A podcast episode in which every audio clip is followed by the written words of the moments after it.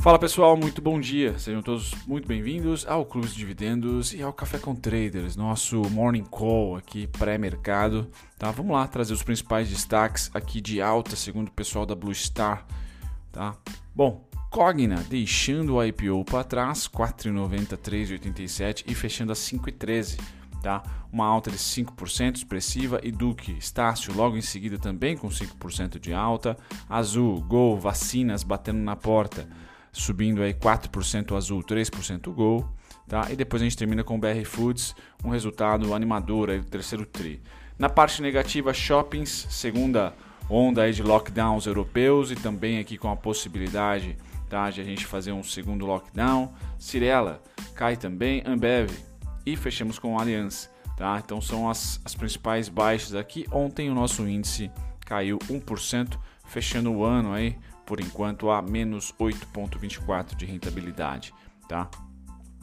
Destaque para vocês que estão de olhos nos, estão de olhos nos resultados aí, tá? Azul, Enjoei, Cash e BMG, tá? Tem um relatório do pessoal da Levante, da Levante, perdão, da Eleven lá no board da Blue Star. Então o link vai estar na descrição para você poder acessar esse board e depois você tem todas essas informações aqui free para vocês. É um relatório de seis páginas que fala um pouquinho sobre Azul, tá? Sobre a Enju, Enju 3, Cash 3, BMG, tá? Publicados ontem, dia 18. Então convido todos vocês a checarem lá. Quem tem acesso, dá uma checada, tá? Neste tá nesse relatório, um relatório que já não está mais aqui, por sinal. Estava nessa nessa abinha aqui, mas o Gui coloca vocês em contato com esse relatório que está muito bom, tá? Legal, agora vamos para os fechamentos dos mercados gringos, principalmente o de ontem do Tio Sam, fechou igualzinho a gente, né? Menos 1,16, a gente fechou né, muito próximo disso, né? A gente fechou ontem a menos 1,05, Tio Sam fechou a 1,16 negativo, Dow Jones e S&P juntinhos. Hoje, dia 19, mercado de realização também, tá? Europa em queda, tá? Juntas também, tanto Alemanha como Reino Unido 0,88, tá? Nikkei fechou em queda de 0,37 Hong Kong em queda de 0,71. Então, um dia de realização hoje nos mercados. Petróleo lá nas alturas novamente, 44 dólares, altura é, que eu digo em relação a 2020, tá? uma das máximas aqui do ano. Lateralizando entre 44 e 30, se não me engano, 42,80 é ali a precificação que deve ficar pipocando para cima e para baixo, tá? Lateral. Já os metais, a gente tem ouro caindo pela primeira vez depois da, das eleições americanas aí, 0,69 e prata também caindo 1,83, tá certo? Minério de ferro, vamos dar uma olhadinha nele aqui como é que tá, não na minha lista de trades, mas na minha lista de investidores, vamos lá, ah, subindo 122 dólares, então minério de ferro continua firme e forte, tá? Setor agrícola agora, cafezão volta a subir 2,80%. Algodão, muito boa subida algodão hoje, tá? Então sim, fiquem conectados aí a SLC.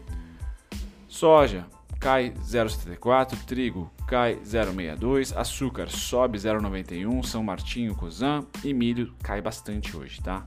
1,12%. Na parte de proteína animar, certo? Não a nossa, mas dos outros animaizinhos, Vamos lá, futuros de gado engorda, como é que tá? Caindo 1.74, futuros suínos subindo 0.42, futuros de gado em pé.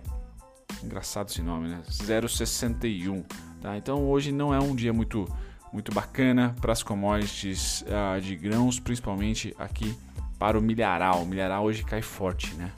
O milharal caiu, está caindo bastante, 1,17. Somente o algodão e o açúcar salvando o café também, se você opera o contrato tá?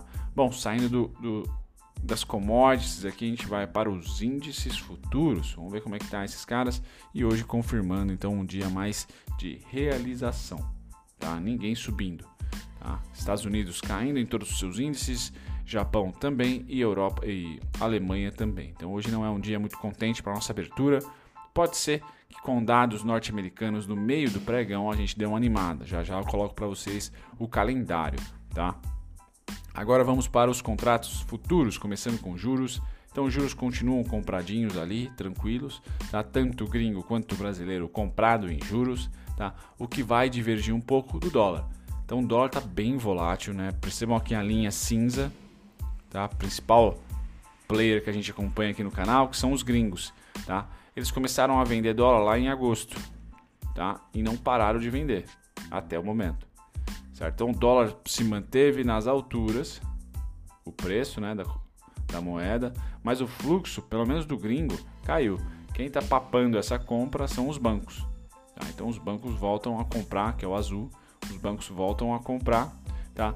E o gringo vendendo e o brasileiro vendidaço o ano inteiro, né? Tomando taca do dólar, tá certo? Então sim, sim, sim, é, o dólar volta a ter tendência quando nós tivermos né, pelo menos dois grandes players aqui comprados e com uma certa lateralização barra tendência de compra. É, nós tivemos aqui alguns momentos tá, de compra forte entre, ou pelo menos de tendência né, nos preços aqui um pouquinho em outubro, comecinho de outubro e também aqui ah, em julho. Tá? Depois a discrepância veio por um player só, que também configurou tendência, né? agostão. Tá? E depois ah, não tivemos de final de agosto até esse momento não, apost, não apostaria, por exemplo, em tendência no dólar, apostaria muito mais em lateralização barra queda tá? lateralização barra queda, tá? que vai se confirmando cada vez mais com esse zigue-zague aqui de fluxo. Ninguém está querendo mais a, apostar super, super saldos aqui, né? colocar muita grana de fato no dólar. Tá? Dificuldade aqui da moeda em apresentar tendência deve estar tá chegando ali ou próximo do topo ou passar aí uns bons meses lateralizada, tá? Mini índice, aqui fica mais simples, né? Então, gringo vende, Banco não participa, brasileira contraparte, brasileiro é laranjinha, tá? Comprado no mini índice. O gringo virou a mão aqui no contrato atual, tá? 15 de outubro foi, virou a mão, tá? O ano inteiro esteve comprado, virou a mão, tá? O ano inteiro não, né? Eu tenho aqui desde junho, perdão, desde junho virou a mão, começou a comprar, tá? Setembro ameaçou passar vendido, comprou mais um pouquinho e agora vende, né? Se ele vende o futuro, ele compra o avista, né? E assim funciona.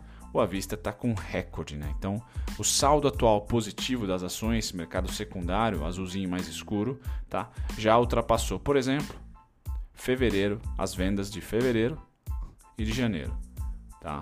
Então aqui são vendas acumuladas, então 20 bi, 40 bi, 64 bi, tá? Vendemos mais um pouquinho, eles venderam mais um pouquinho durante os próximos meses, mas nem perto do fluxo aqui da do crash, tá? a gente começa a ter um fluxo contrário, né? um crash positivo. Né? Então, se a gente encaixar aqui, o, rush natalino começa em novembro, dezembro e termina lá em janeiro, com realizações em fevereiro, aí março lateraliza, o famoso julho desse ano, né? o famoso agosto desse ano, e aí cai com os resultados do primeiro TRI, tá? lá em maio. Então, a gente pode ter aqui dois a três meses de altas consideráveis para que esse saldo mega, mega vendedor aqui tenha ali realização. Tá? E quem sabe ah, o gringo pondo no bolso essas vendas aqui e quem sabe né, não virando a mão, não virando a mão, estando comprado no nosso mercado. Então o gringo vendeu aqui, galera, ó, a gente está falando em novembro, dezembro. Ah, vamos colocar um preço médio aqui que o gringo vendeu a nossa, a nossa bolsa a 110 mil por ali, 130, 110 a 120 mil que a bolsa chegou, né? Depois até preciso dar uma confirmada. Mas ele deve estar com o médio entre 105, 110, 115 120, tá? E agora está pondo no o ano inteiro, continuou vendendo aqui e agora está de mão trocada, realizando esse saldo mega vendedor pondo no bolso essas vendas, por exemplo, tá? Ah, e diversas estratégias. O importante é que no saldo ele começa já a disputar com o Crash. Começa a pagar essas vendas enormes aqui. Então já é um, um sinal de opa, gringos estão aqui no nosso quintal de novo, fazendo comprinhas, realizando, pondo no bolso, enfim. Né? A gente vai pensando, a gente vai raciocinando conforme o fluxo. Tá? Então sim, nas ações há possibilidade de tendência. No dólar, nem de perto. Nos juros, com certeza, compradaço. Tá?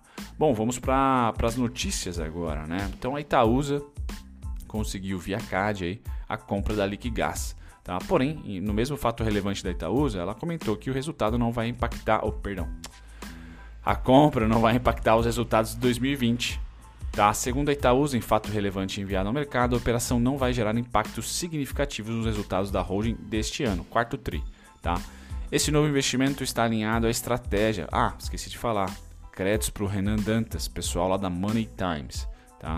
Este novo investimento está alinhado à estratégia de alocação de capital da Itaúsa e permite à companhia associar-se a um parceiro estratégico, energético, né? a Copagás, com valores compatíveis e com excelência operacional, que permitirá a captura de sinergias importantes e a entrada em um dos maiores mercados de gás liquefeito de petróleo, GLP, do mundo, informa a empresa em comunicado. Então, Parabéns aí.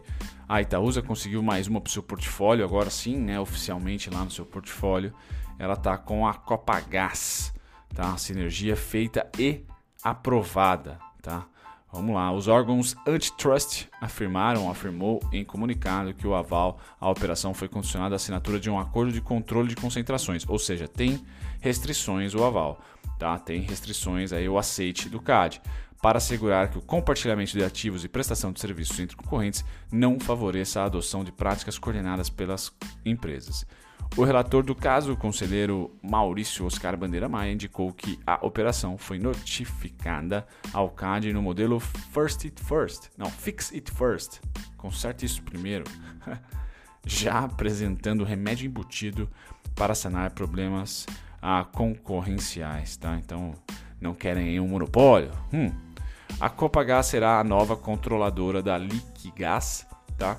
Em conjunto com a Itaúsa, que deterá 45% a 49%, quase 50%, do capital social da Copagás, enquanto que a NGB e Fogás participarão do negócio para solucionar possíveis preocupações concorrenciais em alguns estados. Tá? O modelo apresentado pelo consórcio, desta forma, prevê o repasse de ativos da Liquigás para a NGB e Fogás, visando sanar questões de concorrência em 10 estados. Tá? E aqui o fato relevante para vocês da própria companhia. Então, bacana nos preços. Nossa, está bem rabiscado aqui o meu gráfico. Deixa eu tirar um pouquinho do zoom para vocês. Ah, o que eu quero trazer é basicamente os vídeos de domingo já trazem. Então, a, a Itaúsa bateu na nossa LTB Mandrake, que exclui aqui o pescoço do ombro, cabeça, ombro lá da topo histórico. Bom, bateu ali, estamos há três dias nela, tá? Três dias nela. Quais são os suportes? 10 e 21, mesmo ponto que era resistência, tá? Agora ele virou suporte.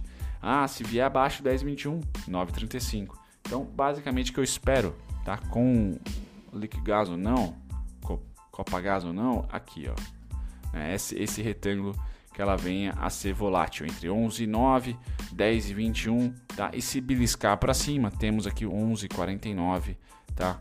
Como resistência, tá? Então são duas regiões de forte resistência aqui que simbolizaram um evento ano passado, que foi a aprovação da reforma da previdência. Então essa região aqui é muito forte por enquanto como resistência. Se a gente fizer o mesmo movimento do ano passado, romper e testar de cima para baixo, suporte, suporte, suporte, suporte. Então a gente precisa romper, precisa ter esse movimento aqui, ó. Esse movimento aqui de rompimento. Tá? Ficamos aqui, tentamos uma vez, ups, vamos lá. Tentamos uma vez, não deu, tentamos duas, não deu. Terceira abrimos com gap, suporte, suporte. Opa, rompemos, resistência, resistência, resistência de novo, op, rompemos, barabim, barabom, suporte. Então aqui por enquanto é resistência, mas se a Itaúsa e os acionistas tiverem ali competência e de novo, né, fôlego para mesmo em 2020 mandar a bala nas compras e vencerem o 11,49 ali, região dos 11 a 11,50, vamos por assim, testar de cima para baixo será suporte. E confesso que eliminaremos aqui uma LTA, uma LTB, perdão, e eu já começo a pensar muito mais no oposto, tá? na LTA. Certo? Feito isso, passando da Itaúsa, vamos para Lynx. Então, proposta da Stone finalmente foi aprovada em assembleia. O que eu espero que ponha uma Stone tá, na disputa com a TOTUS, certo? Então, na tarde dessa terça-feira, dia 17, a Assembleia Geral da Lynx aprovou a proposta de aquisição da companhia pela Stone, encerrando uma disputa travada com a TOTUS. Tá? Então, é uma aquisição interessante, né? Vamos, vamos olhar como o mercado vai está respondendo ao fato. Tá? A Stone, em um último movimento antes da votação, aumentou o valor total da proposta com um pagamento adicional de 268 milhões, tá?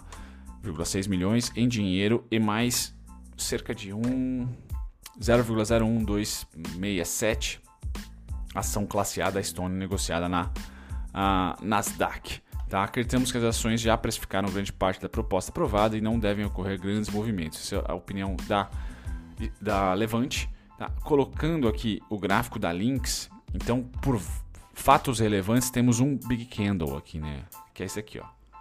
Começou essa história toda. E aí, depois do candle, veio o imbróglio. Vai ou não vai? Vai ou não vai? Então agora foi, tá certo? Porém, como a, a Levante comentou, e até graficamente a gente, eu posso, é, vamos dizer assim, corroborar com o que a Levante falou, esse candle aqui foi a precificação, tá? Um candle forte em um único dia, basicamente ele representou a alta de vários dias anteriores. Então vamos supor que todo esse candle aqui, mínima e máxima aqui, né, fechamento, é comprador. Então eu coloco para vocês essa região aqui como região de suporte. Eu tenho os pontos do mestre dividendos em 32, 29,60, 26,62, 24 e 24. Tá? Alvos, se o mercado mandar a bala para cima, 41 e 21, 44 48. Nada mais, nada menos, tá? Precificação então, tá? De suporte, suporte, alvos no curto, alvos no curto. Certo, galera? Uma bela recuperação da Lynx aqui. Parabéns você, acionista, tá? Recuperou em um W barra V aí, tá certo? E essa região agora que eu vou pôr aqui em amarelo é dominada por touros, tá certo? E não por ursos. Feito isso, a gente passa para as notícias que não importam muito, né? Fitch reafirma rating BB- para o Brasil por causa do, do fiscal nosso, né? É, com perspectiva negativa e alerta para deterioração fiscal. Avá tá certo? Não só Brasil, mas qualquer emergente, né? Ou a maioria deles. Então, isso aqui traz ruídos, mas, sinceramente, é, quem que liga para isso, né? Enfim. Ah, calendários, calendários para hoje que nós temos pedidos iniciais seguro-desemprego. Isso pode movimentar o mercado, tá, galera? 10 e meia. Pode movimentar para cima ou para baixo, tá? Vou dizer aí um 0.5 percentual, ele tem capacidade, porque é a maior economia do mundo, tá? Força ou fraqueza no dólar, envolve bastante coisa aqui. Então, pedidos iniciais para seguro-desemprego é importante, tá? Ah, ah, ah, Temos de novo lá o Banco Central Europeu comentando um pouquinho, mas principalmente os pedidos de seguro-desemprego é vital aqui para nós. Beleza, galera? Fico por aqui. Ah, deixa eu mostrar os destaques, às vezes eu esqueço aqui, ó. Gente, olha lá quem tá Quem foi muito negociada ontem, hein? Brunão aqui soltando fogos quase, comendo balde de frango o dia inteiro. Meu, ela está entre as mais negociadas, uma alta bem singela para o ativo. 12 centavos representou 3,25%. Eu que tenho é, posição no papel lá em 3,39 ou 37, já nem me lembro mais, tá? Mas estou contente, né? Tô com um din-din no bolso já. Ah, mas está longe do meu alvo, tá? Tá longe do meu alvo. Vamos ver se o Papai Noel vai vir com um balde do KFC ou com uma Pizza Hut que parece um pão. Né? Enfim, gosto de massa fina. Comi uma vez na Pizza Hut e nunca mais. Enfim, não vou fazer propaganda negativa aqui. Dá-lhe frango assado. Mil, bem, bem, com bastante volume. Conga, também. Oi, de praxe. Petrobras e Bradescão, também de praxe.